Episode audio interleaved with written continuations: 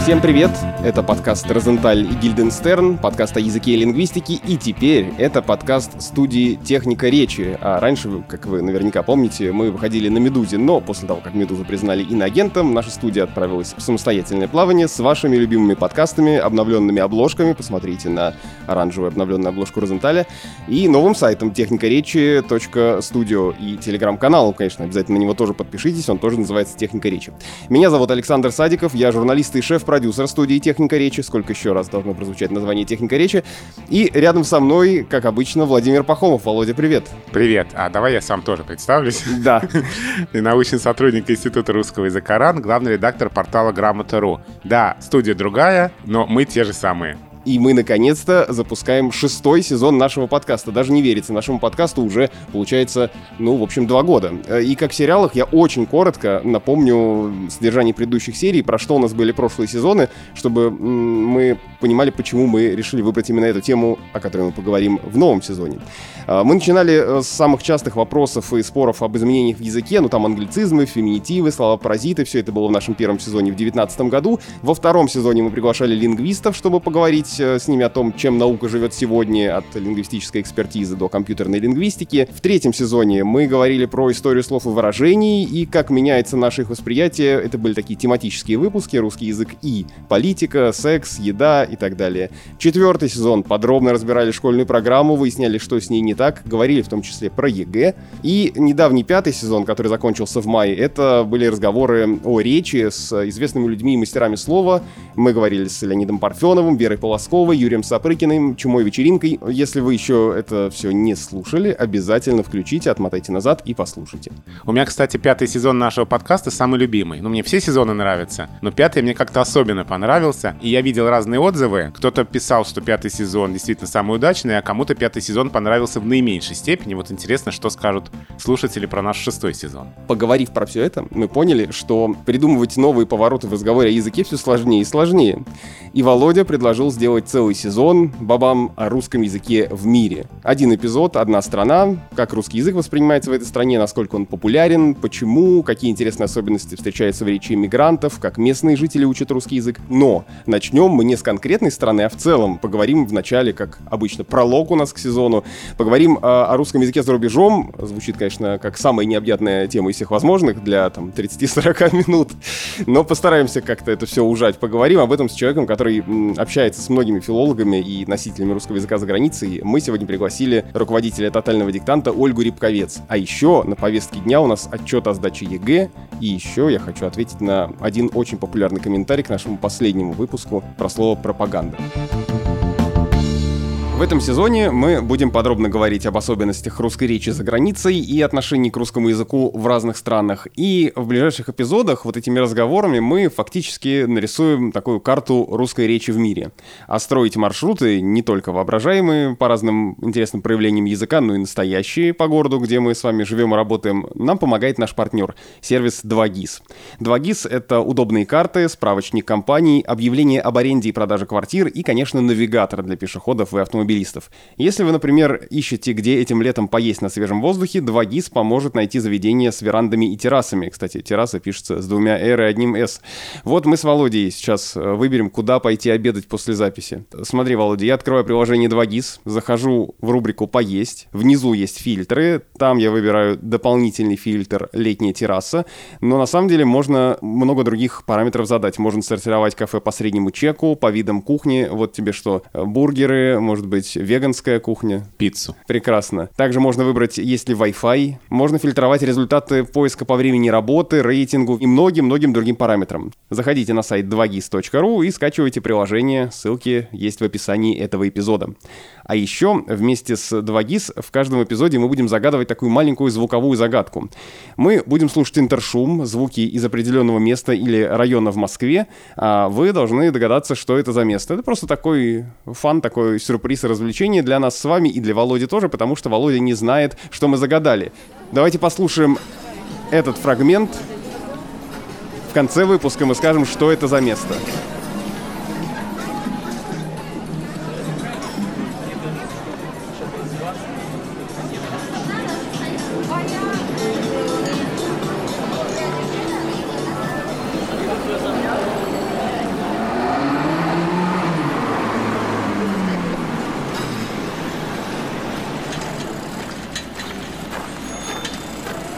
Такая подсказка. Это связано отчасти с тем, э, о чем мы только что сказали, то есть э, с кафе, ресторанами, летними террасами. А еще там что было? Там был звук велосипеда, там э, суперкар какой-то проезжал. Музыка это была. Музыка, да, из заведений. Вот это может навести на мысль, где же в Москве такая концентрация этого всего. Ответ мы узнаем в конце выпуска.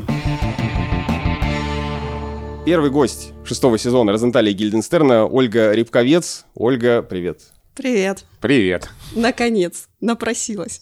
Но мы должны, э, прежде чем мы будем говорить, э, собственно, про русский язык за, за границей, отдать кучу разных долгов, потому что за время нашего отсутствия они накопились, да и мы много чего обещали, и много чего произошло.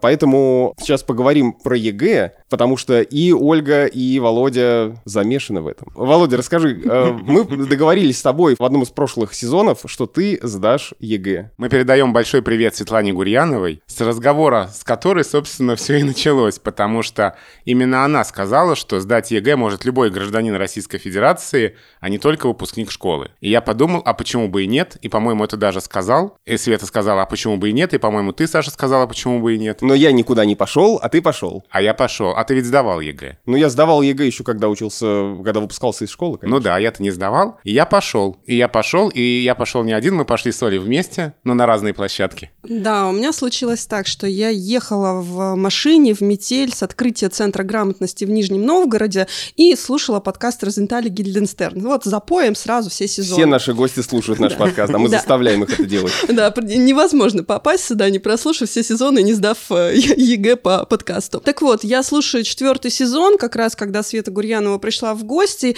и э, думаю, а почему бы не пойти и не сдать ЕГЭ? И буквально в следующую секунду Владимир Пахомов говорит, что он собрался идти сдавать ЕГЭ. Ну давайте сразу сам, самый, самого жирного начнем. Ну как сдали-то? филологи должны были сдать на сколько баллов? На 100, нет? Э, должны, мне кажется, здесь слово неправильное. Мы никому ничего не должны. У меня 94 балла. У меня 86. И как вы оцениваете эти результаты? Так, Саша нам на дверь пока не указал, значит, можно. Можно, да. Я доволен своим результатом. А я сразу скажу, что я практически не готовился. Я не смотрел. Специально, потому что специально, ты и так, в принципе, да. подготовленный. Да, я специально не готовился.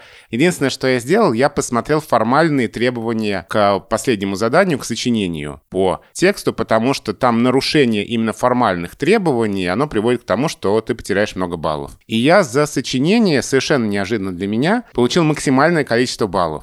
Хотя, когда я написал его, я потом подумал, что мне, мне, в принципе, понравилось то, что я написал, но я совершенно не был уверен, что проверяющий оценит это по достоинству. Но когда ты в сочинении начал писать, ну и я, как э, главный редактор «Грамоты.ру» Владимир Пахомов... У них не было шансов. У них не было шансов, да. Я, на самом деле, немножко в смешанных чувствах. Действительно, эссе, которое нужно было научиться писать, вот его нужно было действительно натренироваться, натаскаться писать, оно у меня отняло дикое количество времени, и отсюда там лишняя поставленная запятая на последних секундах при переписывании задания в обороте с как значение в качестве.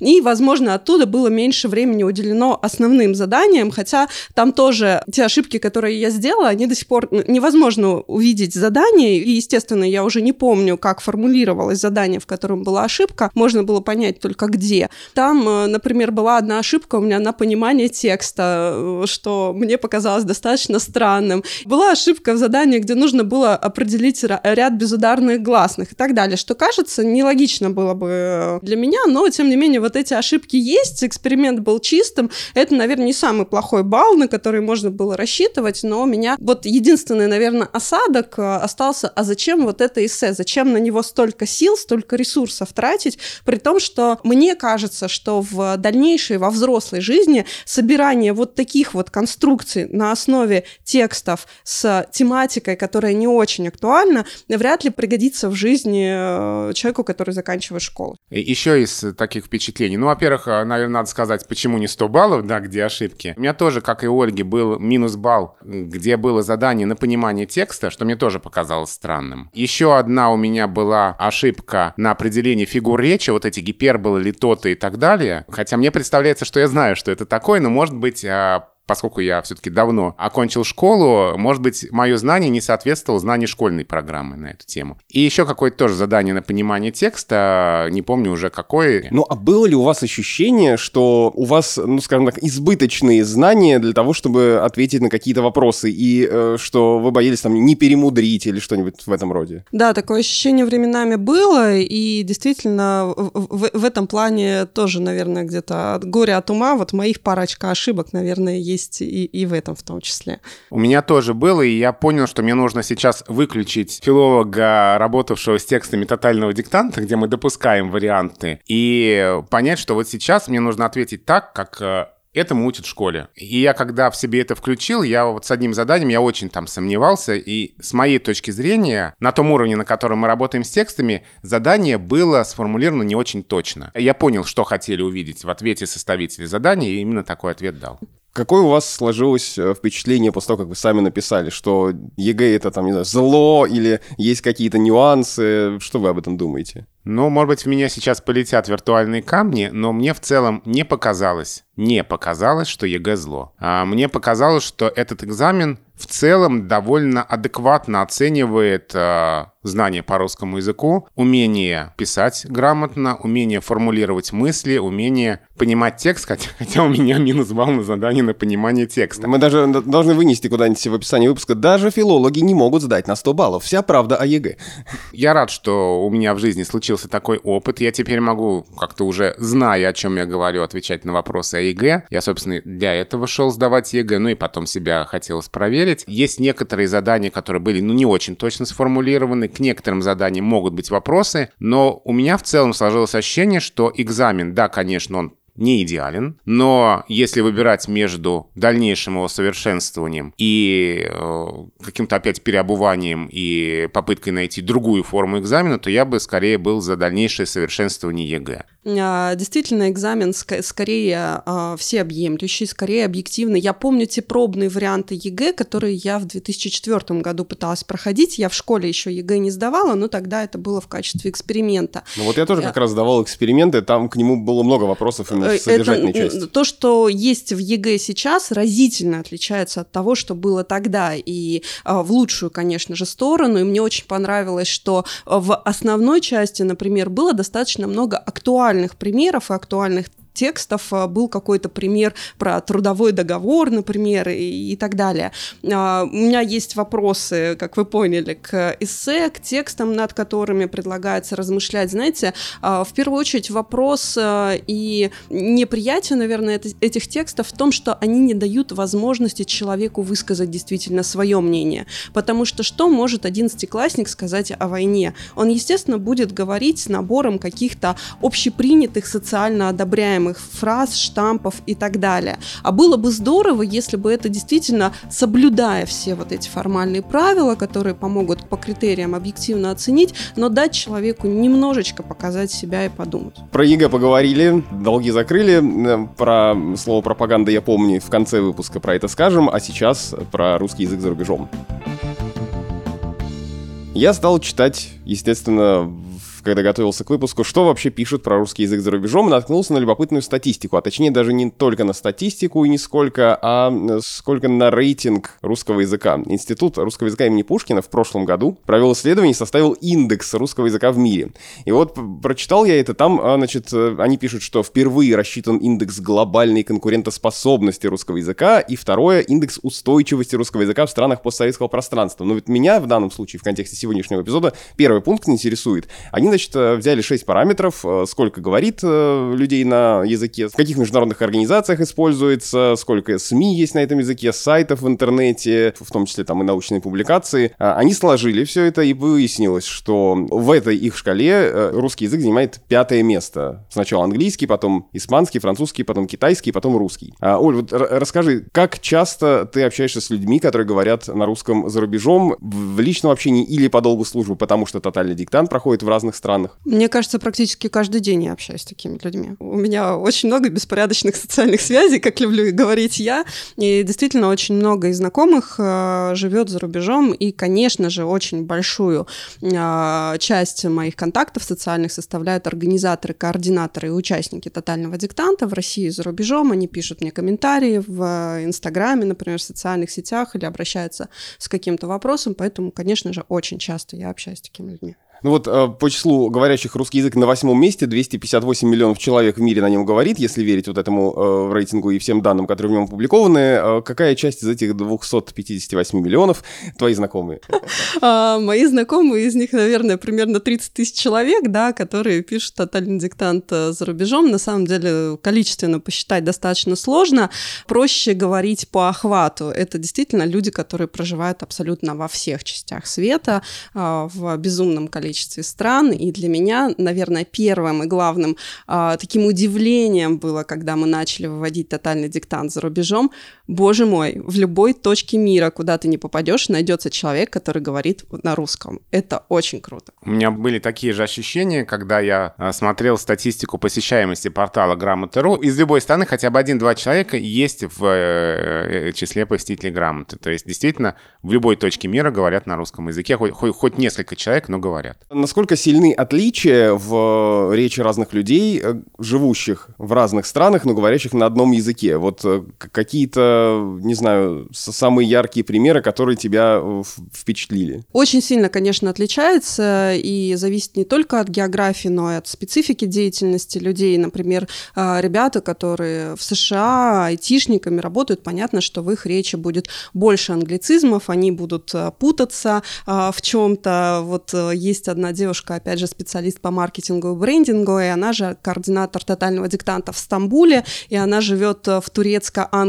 турецко-англо-русскоязычной среде, и часто она говорит, а как это по-русски? И очень много, видимо, забывается, уходит. Где-то чаще в среде преподавательской, преподавателей русского как иностранного или русского языка а, за рубежом сохраняется, наоборот, такой эталонный литературный язык. И здесь мы вот с Володей заметили, долго это обсуждали, что для этих людей те изменения, которые происходят в языковой среде, и которые носители воспринимают совершенно как органическое развитие языка, например, вот заимствование, да, они воспринимаются острее, больнее и с большим неприятием. И мы получаем часто щелчки по поводу того, что, боже мой, зачем вы в своей рассылке а, употребили слово чек-лист? Э, так не, не, невозможно видеть, как это написано русскими буквами, хотя для нас это уже совершенно обыденное явление, и ничего коробящего нас мы в этом не замечаем. Наверное, зависит даже в первую очередь не от географии распространения, а от специфики деятельности и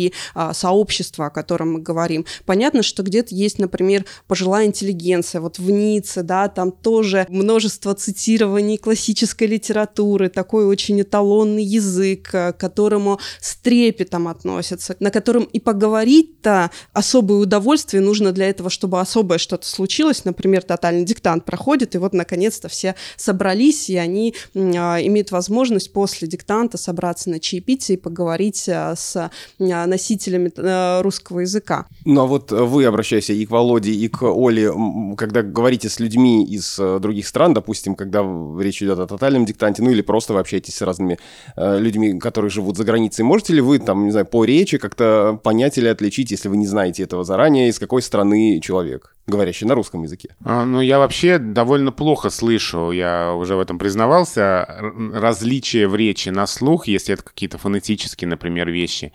Если это лексические какие-то особенности, то могу узнать. Если это прямо какие-то яркие примеры, тоже слово «мозган», если я услышу, то понятно, что это Израиль. Кондиционер, то бишь. А иногда, когда разговариваешь с людьми с нашими соотечественниками, которые живут, может быть, уже долго живут за границей, может быть, это уже действительно такая пожилая интеллигенция, то как-то проникаешься уважением к людям, которые действительно стараются сохранить, сохранить русский язык, и иногда слушаешь их речь и понимаешь, я сам так не умею. Вот они как-то говорят, правда, очень красиво, на, может быть, уже немножечко от нас ушедшем русском языке, и они стараются это сохранить, и они действительно протестуют против каких-то таких нововведений, то, что им кажется, русский язык портит. Ну вот, собственно, я думаю, мы приведем этот пример, да, с Диной Ильиничной Рубиной, которая очень сильно раскритиковала нас за слово «амбассадор» в названии проекта «Амбассадора русского языка», сказав, что так говорить нельзя, что, в общем-то, это есть прекрасное русское слово «посол», и слово «амбассадор» здесь неуместно. Хотя представляется, что все-таки разница между словами «посол» и «амбассадор» чувствуется. Ну и в русский язык, конечно же, слово «амбассадор» уже вошло достаточно плотно, э, сначала через сферу маркетинга, рекламы, пиар. Теперь, э, мне кажется, оно достаточно широкую сферу употребления получило. Но, тем не менее, действительно, для людей, которые не включены в актуальный процесс, Дина Ильинична, конечно, в России не живет и от языковых процессов оторвана. Хотя и понятно, что она тоже общается с большим количеством носителей русского языка и из России, и из других стран, но тем не менее вот э, отчуждение, да, и ненахождение в языковой среде влияет э, на такое восприятие. На самом деле не только к старшему поколению относится. У меня есть моя одногруппница, например, она э, многие годы жила на Кипре, и вот она пять лет как переехала, я приезжаю, мы начинаем разговаривать с ней, и я смотрю, некоторое удивление вижу на ее лице, что, что такое? Она говорит, Оля, у тебя столько заимствований, ты так, так интересно говоришь, а зачем вот эти все слова? Потом общаемся с другими, и она э, понимаем, что она в речи других тоже это обнаруживает. Или там друг, который э, очень много лет уже живет во Франции, в Париже, у него постоянные контакты с носителями русского языка из разных регионов. Он приезжает в Россию, и он говорит, что да, э, мне это тоже заметно, я тоже вижу, как язык меняется. Я не, не отследил, да, и не был участником э, этих процессов. Сейчас он уже некоторое время находится в России и говорит, вот теперь мне все нормально, теперь я понимаю, что э, язык, э, в принципе, не, вернее, что мне не режет ухо, когда кто-то говорит какое-то слово, потому что нахожусь в языковой ситуации. И это интересно. А что касается попытки распознать, кто перед тобой, действительно есть какие-то лексические, есть, может быть, опять же, для каких-то языков э, специфические интонационные конструкции, но они, конечно же, не в первую очередь, наверное, обнаруживается даже среди тех, кто давно уехал из России. Мне кажется, намного проще обнаружить жителя, вернее, выходца э, из какого-то региона России по тому, как он говорит по-русски, чем понять, из какой страны он к нам приехал. Das ist мультифора. Да, да, да. Ну, вообще, конечно, вот э, тот момент, э, который вы отмечаете, что изменения, которые происходят в русском языке, и как на них реагируют э, люди, давно уехавшие или долго живущие за границей, что они как раз, наоборот, остро реагируют на них, для меня это скорее открытие, потому что мне казалось наивно, что они настолько далеки от этих изменений, что им, по большому счету, все равно. Ну, то есть, вот а, у них есть своя речь, они как-то варятся в каком-то своем сообществе и разговаривают друг с другом или там с нами, находящимися здесь. А вот мы здесь боремся, феминитива, не феминитива. А вот заимствование, переживаем здесь, значит, спорим до хрипоты, а они там спокойно себе существуют. Но оказывается, что совершенно не так. Да, это связь с Родиной, язык — связь с Родиной, и хочется это максимально вот именно беречь, защищать, сохранять и не пускать никакие чужеродные элементы. И действительно, когда даже общаешься с детьми, там, наших соотечественников, проживающих за рубежом, когда они там несколько языков, например, знают и сохраняют в семье русский, это тоже какая-то очень грамотная речь которую, может быть, даже не у каждого российского ребенка услышишь. Можно ли в таком случае сказать, что какой-то спекулятивный вопрос хочу задать, что, что там наши люди, оказывающиеся за границей, более бережно относятся к русскому языку, чем мы здесь, для которых это расходный материал? Саша просто очень кликбейтные заголовки любит, у нас все время не провоцирует. Это великолепно. Нет, конечно же, так сказать нельзя. Просто эти люди действительно выпали в какой-то момент из актуальных языковых процессов. А эти процессы процессы в любой момент происходят в языке. И то, что они оторваны от языковой среды и не замечают тех э, новшеств, изменений каких-то, которые в языке происходят, это не значит, что они язык берегут больше, а мы к нему хуже относимся. Просто э, вот ты э, уехал твой ребенок в лагерь, да, вернулся, а он уже подрос, и ты думаешь, боже мой, ничего себе, как ты изменился за это время. Вот так, мне кажется, и встреча... Слов всяких нахватался. Да, да, Да, нахватался всякого, да-да-да. Вот так же и встреча человека, который уехал из, языковой среды, вернулся. Ну, какой русский язык интересный стал за время, пока меня не было. Ну, а вот э, если у нас понятно, что у нас эти процессы, э, связанные с изменениями, происходят гораздо быстрее, но есть ли какие-то параллельные, не знаю, процессы, может быть, вы что-то для себя отмечали, которые происходят там, э, в среде русскоговорящих людей за границей? То есть, допустим, условно говоря, какие-то изменения, которые у них сами по себе там происходят, а мы об этом можем даже не знать. С русским языком? Ну, здесь вам Ксению Туркову нужно обязательно звать в подкаст. Она придет, да. Да, она нам, придет. Да. Я украду у нее пример прекрасный mm. про вам чизик писиком или, да, или да, послайсить. Да. Конечно же, с русским языком за рубежом происходят интересные вещи, когда э, слова страны, в которой находятся носители русского языка, э, каким-то образом встраиваются в систему, ассимилируются, орусевают, я не знаю, как это назвать. Вот. Э, и, конечно же, много всякого интересного можно э, оттуда почерпнуть. Напоминаем, что у этого эпизода есть партнер – сервис 2GIS. И чтобы перемещаться по городу и находить нужные места было не только удобно, но и интересно, вместе с нашим партнером мы придумали рубрику «От мневников до Островитиного», чтобы ответить на самые популярные и спорные вопросы московской топонимики. И в самом первом выпуске этой рубрики мы решили, что далеко ходить, возьмем то, что мы вынесли в название этой рубрики. Пожалуй, э, один из самых частых вопросов, иногда негодований и сомнений, связанных с топонимикой, это те самые мневники, хорошово мневники. Район в Москве, улица есть э, такая. Многие произносят часто мневники, и это оказывается внезапно для некоторых ошибкой. Почему там ё и откуда все это пошло? Хорошо мневники. Это правда один из самых острых вопросов московской топонимики. И нужно сказать, что в москвоведении и у исследователей топонимии Москвы и орфография, и орфоэпия топонима мневники, мневники, а остается темой дискуссионной. Но при этом в словарях, в словарях в том числе адресованных работникам СМИ, а, например, в словаре собственных имен Флоренции Леонидовны Агеенко, зафиксировано написание и произношение с «ё». Я даже помню, как э, в одном из э, интернет-медиа, по-моему, это был Village, э, выкладывали видео, где просили Михаила Абрамовича Штудинера прочитать самые трудные названия московских э, районов и улиц и разные другие какие-то слова, и он как раз там очень четко специально на камеру произносил «Хорошо мневники». Ну вот еще можно сослаться на словарь «Имена московских улиц» 2007 года. Авторский коллектив этого словаря полностью состоял из довольно уважаемых ученых, членов комиссии по названиям улиц при мэрии Москвы. И в этом словаре тоже улица Мневники, улица Нижние Мневники. То есть вот ученые последовательно за «ё». При этом очень многие местные жители протестуют, и нам на грамоту писали. Очень много вопросов было на эту тему, в том числе довольно эмоциональных вопросов, что никогда отродясь там «ё» не было, и более более того, и никогда в истории э, с Йо там ничего не произносили. Как обычно, это вы, лингвисты, нам мешаете и, и ставите палки в колеса, заставляете там эти точки ставить. Да, и даже более того, э, кто-то ссылался на первое упоминание этой деревни в памятниках письменности в Песцовой книге 1646 года, что там фиксация с буквой «Е». Да, а буквы «Е» вообще тогда не было еще. Вот в том-то и дело, что такая фиксация нам не дает никакого представления о том, как тогда произносили это название, потому что буквы «Е» тогда просто не существовало, хотя такое произношение уже было.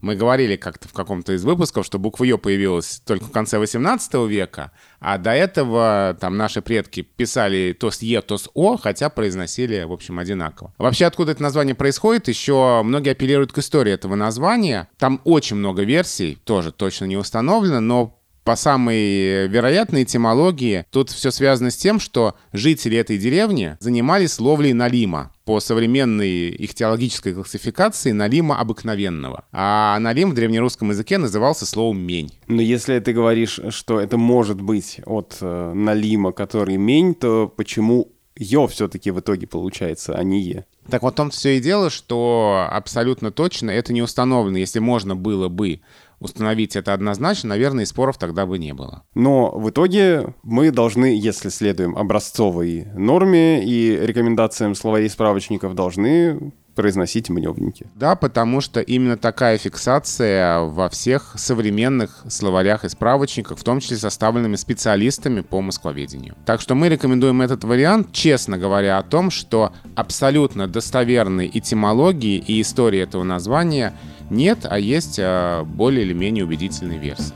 Вот такой путь домневников в рамках этой рубрики мы сегодня э, совершили. Построить оптимальный маршрут можно в приложении 2GIS. Э, вот, э, например, быстрее всего добраться от нашей студии до улицы Мневники, а мы находимся в районе Тверской, можно на машине за 25 минут, за 35 минут на метро с одной пересадкой, это я все смотрю по приложению 2GIS, а пешком можно дойти за час 40. И даже мне приложение сообщает, что если пойду пешком, то за это время сожгу 400 калорий, так что можно прогуляться, пешком я ходить люблю. Я тоже. Можем пойти вместе. Пойдем, но после того, как завершим наш разговор с Ольгой Рябковец о русском языке в мире. Ну, понятно, что пандемия нас всех, в общем-то, закрыла, и не то, чтобы у нас много возможностей куда-то ездить, но наверняка же раньше, по крайней мере, э, ты, как э, руководитель тотального диктанта, много бывала на разных площадках непосредственно там, э, за рубежом. Как вообще там, на месте, в разных странах относятся к русскому языку? Были ли какие-то случаи, когда, не знаю, демонстративно делали вид, что не понимают, или наоборот, радовались русской речи? Я уже говорю вообще про страны, места и города, в которых вы были. Да, к сожалению, мы не не такой богатый проект, чтобы быть прямо во всех городах и странах, в которых э, тотальный диктант проходит, но некоторый опыт есть, и действительно очень разные отношения. От э, того, что русский язык не является чем-то нужным и, на мой взгляд, хранимым, ну, то есть есть э, русский язык как инструмент общения, ну, например, в европейских странах, вот во Франции, мне кажется, так. Да, есть русскоязычное сообщество, они общаются друг с другом на русском языке, но, например, объяснить э, детям э, этого поколения, да, которое приехало из России, а зачем им нужно э, учить русский язык, у них не, не очень получается, и поэтому он, естественно, в приоритете школьных предметов при большой нагрузке оказывается достаточно низко. Случаи, когда не принимали и не понимали, ну, наверное, у нас где-то было только, когда мы ехали в, в автопробеге по Латвии, причем в Риге было все хорошо и нормально, а когда мы уже в сторону Калининграда двинули, где-то на заправке мужчина демонстративно делал вид, что он не хочет к нам подойти. Но это был единичный эпизод, который, мне кажется, можно помножить на ноль и не вспоминать. Удивило и восхитило, как классно к русскому языку относятся в Узбекистане, именно в Каракалпакстане. Ура, я выговорила это слово. А, там действительно это, э, во-первых, это язык межнационального общения, потому что есть узбекский, есть каракалпакский и есть русский язык. И вот на русском а, могут говорить каракалпаки и узбеки, языки, которые друг друга на, на своих языках, например, могут не понять. И это, а, знаете, наверное, ощущение чего-то ушедшего хорошего, и они жалуются, что вот дети сейчас не говорят на русском, все учат английский, а ведь это наука, это доступ к литературе, доступ к материалам, и мы, например, а, разговаривали с Тиграном Картычевым, а, директором музея имени Савицкого, и он говорил о том, что из-за того, что катастрофически упал уровень владения сотрудников музея русским языком, упала и их а, профессиональность, упали их профессиональные компетенции, потому что они не могут изучать профессиональную литературу, они не могут с ней работать. Естественно, нет такой литературы на узбекском, и необходимо, во-первых, повышать их уровень владения русским языком, а затем уже повышать их профессиональные навыки. Конечно, самый эмоциональный момент в плане нужности, в плане ощущения нужности русского языка за рубежом а, был, когда мы с автопробегом приехали в Таллин. Мы стояли на площади, э, естественно, фирменной форменной одежде тотального диктанта. К нам подходили просто люди, о, вы из тотального диктанта, как классно, мы ходим, пишем, знаем русский язык, это классно. Апофеоз этого случился, когда наш э, караван подъезжал к Дому русской культуры, и люди пришли встречать, то, наверное, было больше сотни человек, которые выстроились в цепочку с флажками тотального диктанта, и вот они стояли по обеим сторонам от дороги, по, которым, по которой проезжали газели, они махали, приветствовали, и когда мы а, Э, остановились, когда я вышла, чтобы говорить какое-то приветственное слово, посмотрела в глаза этим людям, и у меня буквально подступил комок к горлу, я понимала, что у меня наворачиваются слезы, потому что я вижу глаза людей, которым еще раз показали, что, не знаю, мы привезли им русский язык. А для них э, это действительно момент не просто а, какой-то исторической действительности, что когда-то русский язык э, был языком их обиходного общения. Естественно, в Эстонии и особенно в Таллине, там, по-моему, больше половины населения говорит на русском языке, и Таллин, на самом деле, из всех прибалтийских городов, наверное, самый лояльный к русскоязычному населению, к русскому языку город. А, но, тем не менее, вот было ощущение, что вот для этого мы делаем тотальный диктант, для этого мы делаем его за рубежом, и тот факт, что случилось там столица тотального диктанта, это было очень круто, и это было нужнее, чем любому другому русскому городу в тот момент. Да, все так, и это были очень теплые чувства, начиная с самого пересечения границы. Эстонский пограничник, который знал про тотальные диктанты, и который очень хорошо говорил по-русски, но при этом извинялся за не очень хороший с его точки зрения русский язык, хотя его русский язык был прекрасен. А, и, в общем, абсолютно никакой, ни малейшей враждебности мы там не встретили на всем пути от российской границы до Таллина, и в самом Таллине тоже все было совершенно прекрасно. Мы, мы будем говорить о русском языке в Эстонии, у нас будет отдельная, отдельная тема, отдельного эпизода нашего подкаста. И на самом деле вот очень хочется поговорить еще с местными о том, как они воспринимают там русский Можно еще про Африку добавлю. В Африке очень классно, во-первых, потому что э, там сейчас, мне кажется, такой ренессанс русского языка, там есть вот это наследие руденовское, много выпускников, и ты э, часто на каких-то мероприятиях, на конференциях э, встречаешься именно с сообществами выпускников э, РУДН, и они э, очень стараются сохранить русский язык, это именно иностранцы, да, которые изучали русский язык, язык. А, в а, Тунисе, например, где я была, там в университете, понятно, что это туристический бизнес, и рус... изучение русского языка заточено именно на туристическую сферу, на взаимодействие с российскими туристами. А, но видно тоже с каким почтением и пиететом к языку относятся. То же самое в Египте, мне кажется, очень много движения навстречу не просто такого, как это сказать, поддержания да, изучения русского языка, но и его э, усиления сотрудничества, усиления его внедрения и проникновения. Все-таки, я уверена, когда есть экономическая подоплека, когда есть э, не просто какой-то тренд, да, мы можем 10 тысяч раз говорить о том, что да, это язык э, который позволяет читать э, Достоевского в оригинале и так далее, но когда есть экономическая подоплека, поддерживать распространение русского языка за рубежом намного-намного проще.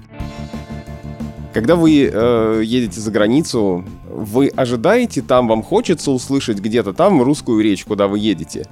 Или э, наоборот, когда вы едете отдыхать, вы э, думаете, вот только вы не слышите русскую речь, просто хочу насладиться, не знаю, как говорят люди там в Португалии, во Франции, э, на своих местных языках и получить от этого удовольствие. Пусть я, допустим, этих языков и не знаю, но просто приятно. Здесь я, наверное, могу ответить не с позиции ожидания, а с позиции, что я получаю. Да, изначально, а, наверное, в первые вылазки я, а, вылазки, выезды, а, я думала, что Э, по-русски не будет говорить никто. И я удивлялась тому, что, боже мой, ты приехал в одну страну, там все по-русски, ты туда, там все по-русски. Думаешь, ну ладно, я в какие-то туристические страны поехал. Ты едешь каким-то совсем не туристическим маршрутом, и все равно ты встречаешь носителей русского языка, все равно ты обязательно услышишь русскую речь. И сейчас я понимаю, что куда бы я ни заехала, все равно там будут люди, которые говорят по-русски. Я к этому не то чтобы очень позитивно, не то чтобы негативно отношусь, я это знаю, и это как я э, повторюсь, да, и как я уже говорила, с одной стороны, было для меня ну, на начальных этапах больших, большим удивлением, что неужели везде говорят по-русски. Сейчас я понимаю, что это так, что это так и есть, и где бы ты ни оказался, ты найдешь человека, а, который говорит по-русски. Я один раз потерялась в Китае возле этой, этого их запретного города, я одна пошла туда гулять и встретила китайца, который говорил по-русски. Мы с ним посидели, чай попили нормально. Володя, у тебя какие ощущения, впечатления?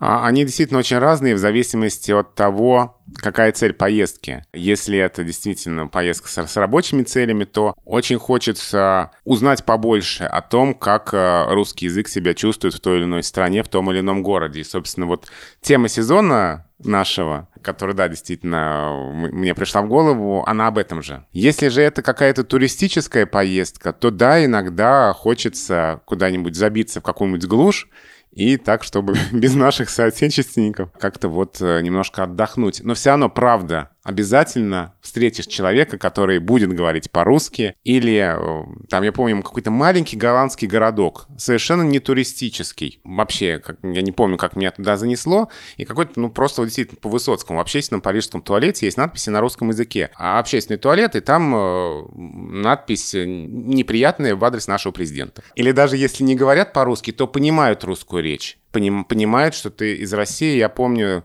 у меня был разговор с э, таким уже не пожилым, но в возрасте сирийцем на железнодорожном вокзале в Гамбурге. Я там был еще с, э, со своим старшим сыном.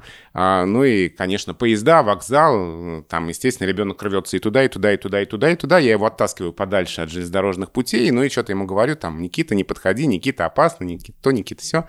Смотрю, один дяденька на меня смотрит так внимательно, внимательно, и потом спрашивает, Russian? Я говорю, да, мол, Russian, yes. Вот. Ну и мы с ним тоже поговорили и про политику, и про экономику, и еще про что-то. Ну и в итоге расстались едва ли не друзьями. Знаете, я про себя сейчас во время разговора только поняла, что для меня э, русский язык за рубежом — это такой спасательный круг. Вот когда ты плавать не очень еще умеешь, ты держишься за вот эту пластиковую штучку, ты, в принципе, и без нее уже, скорее всего, не утонешь, и все с тобой будет хорошо, но, тем не менее, для тебя вот это э, пластиковая штучка признак того, что действительно все с тобой хорошо, она дает ощущение стабильности, безопасности и так далее. Вот так для меня, наверное, русский язык за рубежом. Я не очень хорошо знаю иностранные языки, я в любом случае, скорее всего, смогу изъясниться на э, немецком, на английском языке, но, тем не менее, я понимаю, что в любой своей поездке я вокруг себя создаю такую ситуацию, когда я могу на русском языке говорить и чувствовать себя уверенно. То есть это либо кто-то русскоязычный знакомый, какая-то русскоязычная среда и так далее. И действительно не потому, что я пропаду там, не имея возможности изъясниться на русском, а потому что это дает некоторое ощущение стабильности. Вот такой русский язык как признак безопасности. Но мы сегодня нарисовали такую радужную картину. На самом деле мы понимаем, что не везде с русским языком все идеально, не везде а, все ему рады, не везде там он а, заходит через открытые двери и вот так вот встречают. Но я думаю, что да, я думаю, что мы в таких в отдельных тематических выпусках, посвященных русскому языку в той или иной стране, будем говорить там с местными преподавателями русского языка и со студентами из этих стран, которые изучают русский язык, и мы с ними будем говорить о том, благополучно, неблагополучно там стоят дела, были у них проблемы, не, были, не было проблем там с изучением русского языка, с преподаванием на русском языке. Я думаю, что мы вот это оставим для каких-то уже там тематических выпусков для русского языка действительно, с одной стороны, и не всегда по нашей вине, но с другой стороны, продвижение русского языка за рубеж и обучение ему и иностранцев, и соотечественников чаще всего выстроено так, что это политическая история. Попробуйте зайти э, в Российский культурный центр э, примерно в любой стране. Вот ты сразу попадаешь в Советский Союз, и тебе становится страшно, думаешь, а где там подвал, где сейчас тебя будут расстреливать за то, что ты ЕГЭ по русскому не на 100 баллов сдал и так так далее. И это действительно всегда очень формализованная, очень жесткая история. Некоторым, опять же, на местах энтузиастам удается сохранить э, какую-то человечность, да, и выстроить работу в нейтральном хотя бы стиле, но очень часто это действительно воспринимается как некоторая агрессия. Ну и в завершении нашего разговора, очень опосредованно связанный с темой русского языка за рубежом момент, нам после нашего последнего выпуска пятого сезона, где мы по традиции отвечали на письма, прислали несколько комментариев одного и того же содержания. Упрек, э, который мне отчасти кажется справедливым, но я хочу оправдать нашу версию. Значит, э, у нас было письмо э, о слове «пропаганда», в котором слушатель писал нам, что ему показалось, что слово «пропаганда» — это один из тех примеров, как спутник, когда слово из русского языка заимствуется английским. Мы на это отреагировали примерно так. А, ну, спасибо за наблюдение, интересное наблюдение. И нам повалились письма сразу, я не знаю, может быть, пять или шесть их было, в которых было сказано примерно следующее да как вы могли? Вообще надо было поспорить с ним, потому что, ну как, пропаганда латинское слово. Какое заимствование из русского может быть? О чем вы вообще сидите, филологи? Что вы там думаете? И тут, э, подумав об этом, я понял, почему э, у нас ничего не щелкнуло. Потому что и, и почему слушатель это привел в пример. У меня есть единственное объяснение, что пропаганда в том значении, в котором э, он его употребил, и те примеры, которые он привел из американских СМИ, это вот такая советская пропаганда. То есть именно пропаганда со значением советская промывка мозгов там, ну или что-то такое. Что-то аналогичное тому, что было в Советском Союзе. И мне кажется, что в данном случае, может быть, если это и не напрямую заимствование из русского, то все равно оттенок вот этого вот э, значениях времен Холодной войны там сохраняется, и он появился именно благодаря тому, что было в СССР. есть же эти двухступенчатые заимствования, как раз это такой пример, мне кажется. Ну да, то есть это понятно, что это не, не пропаганда здорового образа жизни, использование каких-нибудь там раздельного сбора мусора и прочее, прочее. А это именно такая какая-то политическая пропаганда в этом значении, естественно. А у меня есть пример заимствования. Компромат. Вот а это слово точно из русского заимствовано. И там есть, конечно, заимствованные корни, но по, по сути своей оно же русское. По способу образования, да. В начале выпуска мы загадали звуковую загадку, какое место в Москве звучит вот так, вот на фоне вы слышите. Володя, что ты думаешь? Ну, на самом деле, когда мы с тобой обсуждали те места, которые потенциально могли бы прозвучать в этой рубрике, ты называл среди тех мест, куда ты хотел пойти, Патераши и пруды. И я думаю, что из всех мест вот это наиболее подходящее. Ну да, где же еще такая концентрация суперкаров, вот вы слышите, велосипедов и, конечно же, разных кафе, ресторанов и музыки, которая льется с каждой летней террасы. Ну что могу сказать про патриаршие пруты? На Рубинштейна намного ну, и в самой записи уже есть ответ. Проходящая мимо девушка в конце вот говорит, что она сейчас на Патриарших прудах и сравнивает это с Рубинштейном. Мне кажется, мне просто повезло, когда я записывал звук Патриарших прудов, что она прошла мимо и сказала эту фразу. Да, не, не всегда так будет вести. Посмотрим. Спасибо нашему партнеру, с которым мы придумали эту загадку сервису 2GIS. 2GIS — это удобные карты, справочник компаний, навигатор для пешеходов и автомобилистов. С ним легко строить маршруты, быстро находить нужные организации и, конечно, экономить время. Заходите на сайт 2gis.ru и скачивайте приложение. Ссылки есть в описании описании этого эпизода. segunda. На этом мы наш сегодняшний разговор закончим. Спасибо большое Ольге Рябковец, руководитель «Тотального диктанта», с которой мы сегодня говорили о русском языке в мире. Оля, спасибо. Спасибо вам, что позвали. В планах на ближайшие выпуски у нас что? У нас Израиль, Эстония, Польша, Финляндия, США. В общем, э, как это, не переключайтесь, будет интересно. Стран в мире много, нам есть о чем рассказать. И у нас есть люди во всех этих странах. Так что... Шел сотый сезон подкаста. Нет, просто шестой сезон, он примерно из 200 эпизодов будет состоять стоять. Да. И закончится через сколько лет? Ну, не так уж и э, долго ждать, потому что, в принципе, если в году у нас примерно 50 э, недель, то... 4 года. Э, да. До, до 2025 -го.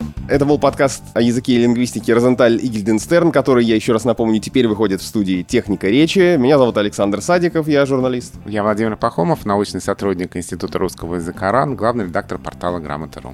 Пишите нам, а, запомните наш новый адрес, который, конечно, в описании подкаста тоже будет написан, но теперь я должен его особенно отчетливо продиктовать вам. Это подкаст собака техника речи студио. Если вы живете за рубежом, за границей, тогда вы тоже вот так вот виртуально присоединяйтесь к числу наших гостей в этом сезоне. Напишите нам, как обстоят дела с русским языком а, в вашей стране, как там русский язык себя чувствует, какие условия для его изучения, испытываете ли вы какие-то проблемы с тем, что вы говорите по-русски, не, не сталкиваетесь ли вы с осуждением или, наоборот, сталкиваетесь с интересом.